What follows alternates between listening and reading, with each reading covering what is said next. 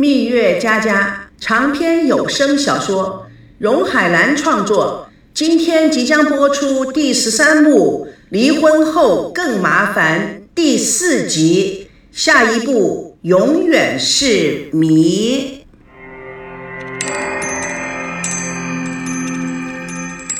夏令营的篮球队是男女混合的，高挑的孙娜就被选入了篮球队，但是她的记忆力不好。记不得篮球规则，又非常害怕球，所以常常被球打到。有一次，孙娜接球没接到，被球重重的打到了头部。在她摇摇欲坠的时候，篮球健将赵熙猛然上前，一把把她抱住。这种冲击力使两个人的膝盖都磨破了。赵熙永远不会忘记孙娜在他的怀里哭得像一个小的 baby，那样的让人心疼。那样的让人爱怜，直到现在，他们两个人的膝盖上都留下永恒的伤疤，那也是他们爱的见证。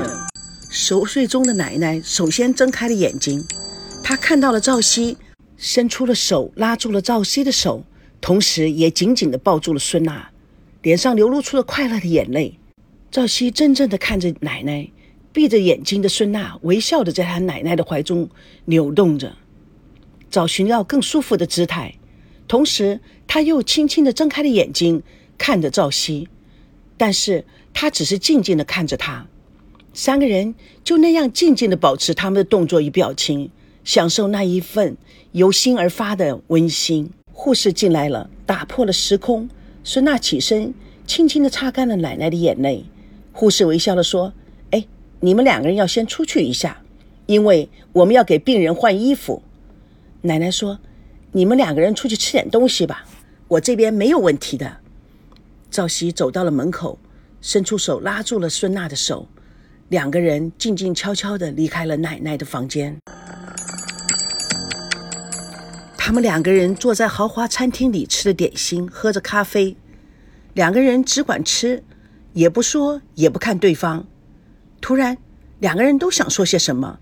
赵熙看看离婚的妻子，说：“你先说吧。”孙娜看看还没有圆房就离婚的丈夫，“你先说。”还是你先说吧。听说你答应去我爸爸公司上班了，那怎么办？逼上梁山呢？奶奶还在医院里面，你要我怎么说？两个人又陷入了沉默。良久，孙娜忍不住说。你看，我们这婚礼是举行呢，还是不举行？朝夕温柔的看着孙娜，你说呢？我听你的意见。按理说应该到此为止，但是我爸说，嗯，我爸说这婚礼要结也得结，不结也得结，因为他丢不起这个人。你的意思是说，我们还在按照原计划进行？孙娜语气更加的娇滴滴了。是的，我爸已经把消息都发出去了。他的那个圈子啊，关系是非常复杂的。要是不办，我爸爸会受不了的，就等于我亲手杀了他。嗯，所以，所以我希望你能够理解。孙娜说完了，看了赵熙，希望赵熙能够同意。赵熙大大方方的说：“我了解，你说了算。”孙娜心里莫名其妙的开心，表面上仍然非常的震惊。谢谢，哎，waiter，哎，买单呢？今天啊，我来付。赵熙看看他，耸耸肩，没表示什么。但是别人看不到的那一颗心，却是在悄悄的滴血着。赵熙眼睛一眨也不眨的看着孙娜，低着头站了起来，看都不看她，就转身离开了。赵熙并没有放弃他的眼睛，他继续看着孙娜的背影，短裙在美丽修长的双腿上舞动着，长发飘飘，妩媚轻柔着她的肩膀。孙娜走的是那么样的急速，似乎是有些僵硬，有些颤抖。赵鑫冷冰冰的心，在他雾蒙蒙的心里花园里，似乎有一丝阳光透入。那暖暖的温和是一种真爱，是一种无限，是一种永恒，是爱的本质，也是情的衬托。孙娜的肩膀是在颤抖，那是因为她在哭，不是只有轻微的哭泣，而是像洪水一样的爆发。对赵鑫那份感情，像毒药一样，已经渗入他每一寸的筋骨，这是没有办法改变的事实。他的痛苦要他拿一生的时间去消化，他内心的冰寒，也许就是他爱情的结果。他要用他一生去忍受。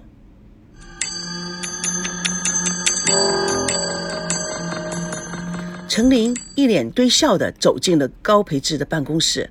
阿志啊，今天你不用去婚纱礼服店试伴郎服了吧？他到现在啊还没来电话，我看八成是黄了。不过，嗨，我还是要问问。高培志得意的将脚翘在办公桌上，故意将手机按到免提。程琳幸灾乐祸的站在高培志的身边，期待着他手机里传来的好消息。高培志拨通了赵熙的电话，哎，兄弟呀，怎么样了？今天我这伴郎还是需要去试服装吗？一切按照原计划进行。高培志大大出乎意料之外，什么？呃，那好吧，下午见。他放下电话，跟程琳惊讶的对看了一眼，贼啦，还没黄啊？他们这又是唱哪出戏呀？哎。再问问呢？高培志再度拿起电话拨给赵熙，赵熙很不高兴。哎，你就别瞎搅和了，你还嫌我不够烦吗？告诉你，一切照旧。之后，王曼拿了资料进入，赵熙示意他等一会儿。哎，你瞧瞧你这个人，高培志蛮不高兴的。今天下午我们公司很忙。而且你们两个冤家一向是变化多端，没有定数。我是在担心，万一我的提前做个心理准备，不能被你这个小子耍了。哎，你操那份闲心干嘛？下午礼服店见。换句话说，你白吃白喝白耍宝，还赚了一套礼服。高培志和陈妮面面相觑。